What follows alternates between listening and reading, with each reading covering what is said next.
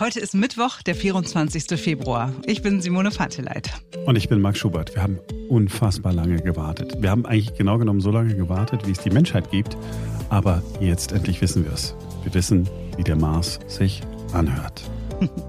Wir schauen in die Zukunft, in der es keine Altersheime mehr geben muss. Könnte möglich sein, dank digitaler Technik. Wir gucken uns gleich ein sehr innovatives Projekt an. Und heute sind wir garantiert Corona-frei im Podcast. Yeah! Also wenn ich jetzt nicht Corona gesagt hätte, wären wir wirklich Corona-frei gewesen. oh Mann, jetzt beginnt ein neuer Tag. Wir möchten mit euch über unsere und eure Zukunft sprechen. Die sieht objektiv betrachtet echt düster aus. Aber es gibt auch einen Lichtblick. Ja, wenn man sich die ganzen Prognosen anguckt, dann kann es einem Angst und Bange werden. Wir haben uns mal ein paar Studien und Modellrechnungen angeguckt und die sagen ja im Grunde alle das Gleiche. Unsere Gesellschaft wird schon bald rapide überaltert sein und es droht ein massiver Pflegenotstand. Berechnungen haben ergeben, dass bis zum Jahr 2030, also das ist ja nicht mehr lang hin, eine halbe Million Pflegekräfte werden in Deutschland in neuneinhalb Jahren fehlen. Ja, irgendwie schiebt man so eine Gedanken ja immer ganz weit weg, aber früher oder später wird es uns alle betreffen. Vielleicht noch nicht direkt, aber auf jeden Fall indirekt, weil zum Beispiel die eigenen Eltern langsam aber sicher betreuungsintensiver werden und nicht mehr so können wie früher.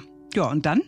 Ja, hm. Jeder, der schon mal in einem Alten- oder Pflegeheim war, weiß, äh, das ist nicht so der Ort, wo man sich äh, gerne länger aufhält, äh, geschweige denn, wo man selbst wohnen möchte. Jeder will natürlich so lange wie möglich zu Hause bleiben, in den eigenen vier Wänden, selbstbestimmt sein und vielleicht geht das in Zukunft noch länger und besser dank neuester Technik. Die BKK VBU, wir kannten sie auch nicht, das ist die Betriebskrankenkasse Verkehrsbau Union, das ist eine relativ kleine Krankenkasse, die hat ein Modellprojekt gestartet, das heißt virtuell betreutes Wohnen. Mehr kann uns darüber Wiebke Kottenkamp sagen. Sie ist die Pressesprecherin der BKK VBU. Hallo, Frau Kottenkamp. Hallo, liebe Frau Panteleit. Was genau ist denn virtuell betreutes Wohnen? Was müssen wir uns darunter vorstellen? Ja, also virtuell betreutes Wohnen ist ein Modellprojekt für Menschen ab 75 Jahren, das wir mit verschiedenen weiteren Partnern im Osten Berlins umsetzen. Und die Kernidee ist es, älteren Menschen in ja, einer Art Kombination aus technischer Betreuung und persönlicher Fürsorge eine rund um die Uhr Versorgung in den eigenen vier Wänden zu ermöglichen. Mhm. Und das Ziel ist es, von virtuell betreutem Wohnen letztlich zu erforschen erforschen, ob diese Wohnform im Alter dazu beitragen kann, länger selbstbestimmt im eigenen Zuhause leben zu können. Und letztlich interessiert uns natürlich auch die Frage, können wir dadurch möglicherweise auch Pflegebedürftigkeit hinauszögern? Mhm. Wie muss man sich diese virtuelle Betreuung konkret vorstellen? Also was passiert in der Wohnung dieser älteren Menschen, damit sie virtuell betreut werden können? Ja, das Projekt stützt sich im Kern, kann man sagen, auf drei Säulen. Das sind innovative Technologien, wie beispielsweise ein Hausnotruf, den die Senioren in ihre Wohnung bekommen. Der hat eine automatische Sturzerkennung, der sofort die Notfallkette auslöst, auch ohne dass ein Knopf extra gedrückt werden muss. Denn in vielen Fällen ist bei einem Sturz das gar nicht mehr möglich, den Knopf zu drücken. Und hier geht automatisiert quasi der Notruf beim ASB ein. Die andere Säule ist sehr innovative Technik in Form von Bewegungssensoren, die in der Wohnung der Teilnehmer installiert wird. Das heißt, diese Bewegungssensoren werden in der Wohnung an sogenannten neuralgischen Punkten installiert, beispielsweise am Kühlschrank oder über der Wohnzimmertür. Mhm. Und über diese Sensoren, die, und das möchte ich ausdrücklich hier an dieser Stelle sagen, das sind keine Kameras mhm. und die zeichnen auch keinen Ton auf. Also lediglich wird hier Bewegung über Infrarot wahrgenommen. Mhm. Also diese Bewegungssensoren, die zeichnen alltägliche Bewegungsmuster der Senioren auf und diese werden dann an einen sozialen Dienstleister weitergegeben. Und wenn sich nun eine deutliche Veränderung des ganz normalen Bewegungsmusters der Senioren hier feststellen lässt, sagen wir mal zum Beispiel, der Kühlschrank wird zwei Tage lang nicht geöffnet oder ein Senior geht in der Nacht 15 Mal ins Badezimmer, dann ist das möglicherweise ein Zeichen dafür, dass es dem Teilnehmer gesundheitlich nicht gut geht. Und hier kommen wir zum dritten dritten großen Punkt unseres Projektes, nämlich die persönliche Fürsorge, die hier einen ganz besonders wichtigen Stellenwert hat. Denn beim sozialen Dienstleister registrieren die Damen und Herren sofort kritische Veränderungen im normalen Bewegungsprofil und nehmen dann Kontakt auf. Also wenn wir beim Beispiel mit dem nächtlichen Besuch des Badezimmers bleiben wollen, hier könnte beispielsweise ein Magen-Darm-Infekt vorliegen. Das heißt, hier rufen die Helfer des sozialen Dienstleisters dann sofort am Morgen an und bieten Unterstützung an. Ob man einen Arzttermin vereinbaren kann oder den Senioren beispielsweise zur Apotheke begleiten kann. Mhm. Also das ist hier ganz wichtig und es wird sich ja nur gemeldet bei Abweichungen. Mhm. Und man kann diese Abweichungen auch einfach über einen längeren Zeitraum stetig beobachten. Und wenn ich eben merke, Herr Müller steht jeden Morgen immer eigentlich um 8 Uhr auf und nach drei, vier Monaten merke ich, dass sich das sukzessive verlängert und der eigentlich dann irgendwie im Sommer gar nicht mehr vor mittags aus dem Bett kommt, dann können hier eben auch über einen längeren Zeitraum Veränderungen ja erkannt werden und dann eben auch präventiv Maßnahmen ergriffen werden zum Beispiel pflegerische Leistungen koordiniert werden, ein Pflegegrad beantragt werden, ähm, eine Alltagshilfe ähm, für den Haushalt mit, mit organisiert werden. Also das ist ganz spannend. Es geht nicht nur sozusagen um diese akute Hilfe von einem auf den anderen Tag, mhm. sondern eben auch eine langfristige Beobachtung, wie entwickelt sich der Gesundheitszustand. Gibt es irgendwo Probleme, die aufgetaucht sind, mit denen Sie im Vorfeld gar nicht gerechnet haben oder läuft das wie geschnitten Brot?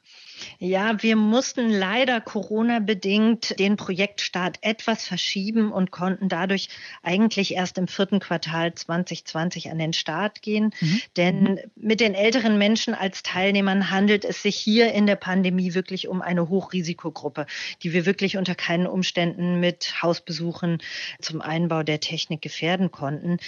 Gleichzeitig haben wir aber durch diese Pandemie auch nochmal den ganz großen Nutzen von virtuell betreutem Wohnen vor Augen geführt bekommen. Das heißt, alleinstehende Menschen können dank dieses Versorgungskonzeptes, dieser Wohnform sicher zu Hause leben und auch ihre Angehörigen wissen, dass sie 24 Stunden, sieben Tage die Woche sicher umsorgt sind. Mhm. Und das führt uns schon auch vor Augen, dass virtuell betreutes Wohnen wirklich dazu beitragen kann, Personal, Pflegepersonal dort einzusetzen, wo es tatsächlich gebraucht wird. Mhm. Und den Rest kann Technik. Also es klingt wirklich, als ob Sie rundum zufrieden sind bislang, jetzt mal abgesehen von Corona, aber es gibt gar nichts, wo Sie gesagt haben, ach, das ist was, was so aufgeploppt ist, womit wir im Vorfeld gar nicht gerechnet haben. Tatsächlich keine größeren Probleme. Es gab sicherlich mal bei einem der Bewohner, hat der Sensor erst falsche Daten geliefert, aber dazu ist ja auch diese Pre-Test-Zeit da, in mhm. der man sozusagen diese Technik installiert und guckt, ähm, dass der Datenfluss gut läuft. Mhm.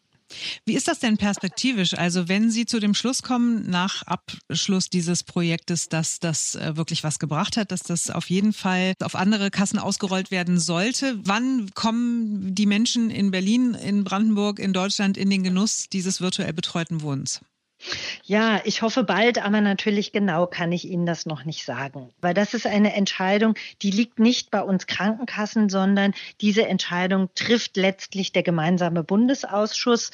Aber wenn wir mit unserer Evaluation positive Effekte nachweisen können, dann hoffen wir, dass das Projekt virtuell betreutes Wohnen wirklich als Kassenleistung für alle Versicherten frei verfügbar ist. Wir hoffen, dass diese Entscheidung schnell am Ende getroffen wird und wir nicht darüber sprechen, dass sowas erst in zehn Jahren möglich ist. Das klingt äh, ganz simpel, aber auch effektiv. Und am Ende haben alle was davon. Als Rentner haben wir was davon, die Angehörigen haben was davon, die Pflege insgesamt wird optimiert, effizienter gemacht, ohne dass die Mitmenschlichkeit darunter leidet wenn das denn alles so klappt. Ja, dieses Projekt ist ja erst Ende letzten Jahres losgegangen. Wirkliche Ergebnisse gibt es also noch nicht, aber erste Erfahrungswerte. Inge Gröbe ist 88 Jahre alt. Sie lebt allein in ihrer Wohnung im Osten Berlins und wird seit Oktober 2020 virtuell betreut. Und ich habe sie gefragt, welche Erwartungen und auch welche Ängste sie vorab hatte. Ich hatte vorher Angst, dass sie meine Kabel, die schon viel zu viele hier rumliegen vom Fernsehen und da habe ich Angst gehabt, dass die mir noch was durcheinander bringen und bei mir noch was kaputt geht. Mhm. Aber es war ganz einfach. Es wurden zwei Geräte aufgestellt, die ein Kabel hatten, was in die Steckdose gesteckt werden musste und damit war alles erledigt. Mhm. Zu den Geräten gehören ja auch die Sensoren, die mussten verklebt werden in der Wohnung. Mhm. Ja, und die Sensoren, die sind gar nicht, äh, ich könnte sofort nicht mal sagen, wo über eins ist überall, denn die sind ganz weiß und meine Wände sind auch weiß. Also die sind überhaupt nicht auffällig, ja, mhm. die äh, sind ganz einfach festgeklebt. Sehen aus wie ein kleiner Golfball zum Beispiel, mhm. ja. Okay. Nicht größer. Und ich mache mal gerne Quatsch und äh, manchmal, wenn ich morgens aufwache, über meinem Bett ist dann so ein Sensor. Dann sage ich laut Guten Morgen und winke dem Sensor zu, obwohl ich natürlich genau weiß, ich bin nicht zu sehen. Ne? Aber trotzdem werden Sie ja in einer gewissen Form überwacht. Wie fühlt sich das an? Ja. Gibt Ihnen das Sicherheit oder ist das manchmal oder war das vielleicht am Anfang ein komisches Gefühl? Überhaupt kein komisches Gefühl, weil mich kann ruhig jeder überwachen, ist meine Meinung. Ich mache ja nie was Böses. Ich bin ein guter Mensch. Also warum soll ich Angst haben? dass jemand zu mir guckt oder mich beobachtet. Habe ich einfach nicht und darum kamen solche Gedanken eigentlich bei mir nicht. Mhm. Gab es denn schon Situationen, in denen die virtuelle Betreuung hilfreich war? Ja, das war jetzt vor wenigen Tagen. Da hatte ich meine zweite Impfspritze bekommen mhm. und bin am nächsten Morgen aufgewacht mit wahnsinnigen Kopfschmerzen, Schüttelfrost und Fieber, das immer stieg und stieg. Jedes Mal, wenn ich das Thermometer nahm, dann stieg das Fieber wieder. Und da war ich sehr froh, dass ich mein kleines Medaillon an der Kette immer bei mir trage und wusste, du brauchst ja da nur raufdrücken, dann kannst du mit jemandem sprechen. Mhm. War ganz, ganz toll wichtig. Ja. Mhm. Gab oder ja. gibt es denn auch irgendwas Problematisches, irgendwas, das nicht so gut funktioniert oder wo Sie gedacht haben, so, ach, das ist jetzt aber blöder als vorher? Das hat mein Leben eigentlich so stark und kolossal verändert zum Guten, äh, zum sicher Leben. Mhm. Ich hatte auch oft Angst, weil ich genau wusste, meine Kinder wohnen nicht in Berlin. Ich hätte niemanden, der mir zur Hilfe kommt. Mhm. Und äh, der Gedanke, dass man in ein Heim muss, ist ja kein schöner Gedanke. Und äh, manchmal habe ich gedacht, aber was bleibt dir mal übrig, wenn du nicht mehr für dich selber so richtig sorgen kannst? Und jetzt bin ich ganz sicher, dass ich einfach zu Hause bleiben kann, weil ich ja nicht allein bin. Mhm. Ich, ich habe ja Hilfe dann, wenn ich Hilfe brauche. Das ja, freut mich sehr, Frau Gröbel, dass Sie da so, ein, so ja. eine Ruhe und so ein positives Gefühl dadurch bekommen. Das ist ja. wirklich super, ne? wenn, wenn Technik sowas leisten kann. Finde ich ganz, ganz toll. Vielen, vielen Dank für Ihre Zeit. Danke, dass Sie mir Rede und Antwort gestanden haben. Ich wünsche Ihnen alles erdenklich Gute, Gesundheit vor allen Dingen und dass das weiter so gut läuft, auch mit diesem virtuell betreuten Wohnen. Wenn, und wer das hört, soll sich dafür einsetzen, dass alle Menschen das bekommen können. Ach toll. Also wenn so eine ältere Frau nach so kurzer Zeit in diesem Projekt schon sagt, ich fühle mich besser, ich habe keine Angst mehr, mein Leben hat sich verbessert, dann mhm. hoffen wir mal, dass das die anderen Projektteilnehmer auch sagen. Und hoffentlich wird dieses virtuell betreute Wohnen dann irgendwann ganz bald noch viel mehr älteren Menschen in Deutschland ermöglicht.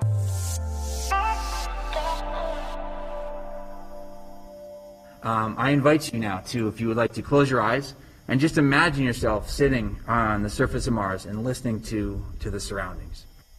Da war ja also der große Moment. Äh, wir haben ja darüber gesprochen, Simone. Ne, der erste Sound vom Mars, der ja. jemals menschliche Ohren erreicht hat.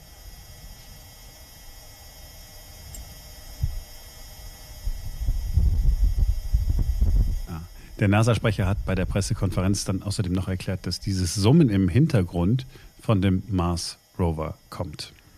So that gentle whirl that happens in the background, that is a noise made by the rover. But yes, what you did hear 10 seconds in was an actual wind gust on the surface of Mars, picked up by the microphone sent back to us here on Earth. Ja, am Ende hätte dieses technische Geräusch doch bestimmt den einen oder anderen dazu ermutigt, doch daran zu glauben, dass es irgendwelche Technik äh, auf dem roten Planeten gibt, die darauf hindeutet, dass es dort intelligentes Leben gibt. Aber wir wissen, gibt es nicht. Hier ist der Mars ohne dieses Geräusch. Es ist einfach herausgefiltert worden.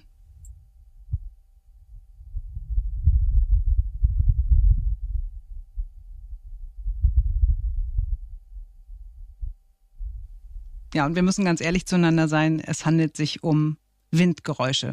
Das sind dieselben Geräusche, die wir schon tausendmal gehört haben, wenn wir mit jemandem telefoniert haben, der irgendwo draußen unterwegs war. Aber also zumindest mir geht es so, es fühlt sich ein bisschen anders an. Ja, und wir wissen jetzt zumindest, dass es nicht so stark windig ist auf dem Mars. Also zumindest da an der Stelle, wo das aufgenommen worden ist. Ne? Das mhm. wussten die NASA-Experten auch schon vorher, aber ich habe es nicht gewusst. Und wir wissen jetzt auch, es ist wirklich nichts los auf dem Mars. Also wirklich gar nichts. Ich habe am Wochenende eine Geschichte in der Zeitung gelesen über Schweine.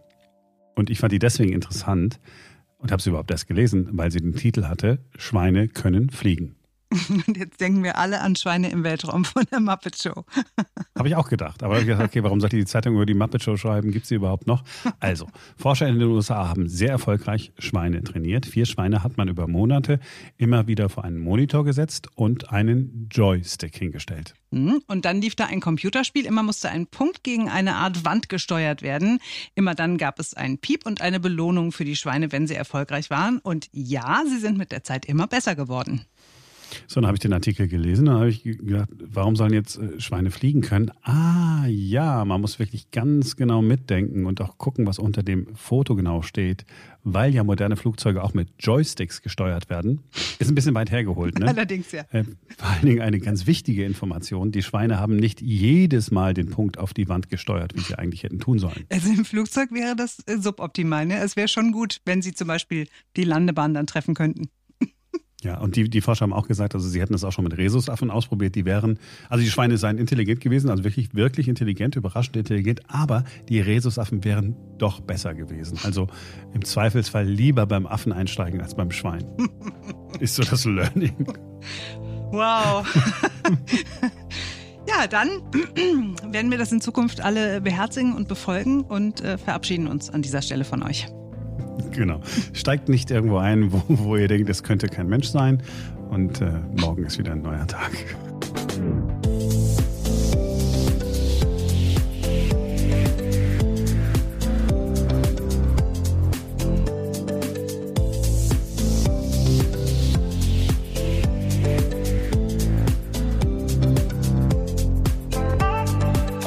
Betreuungs- und jetzt kommt, warte, ich muss mir kurz für auf meiner Strichliste. Simone hat einen Punkt mehr als Marc. Scheiße.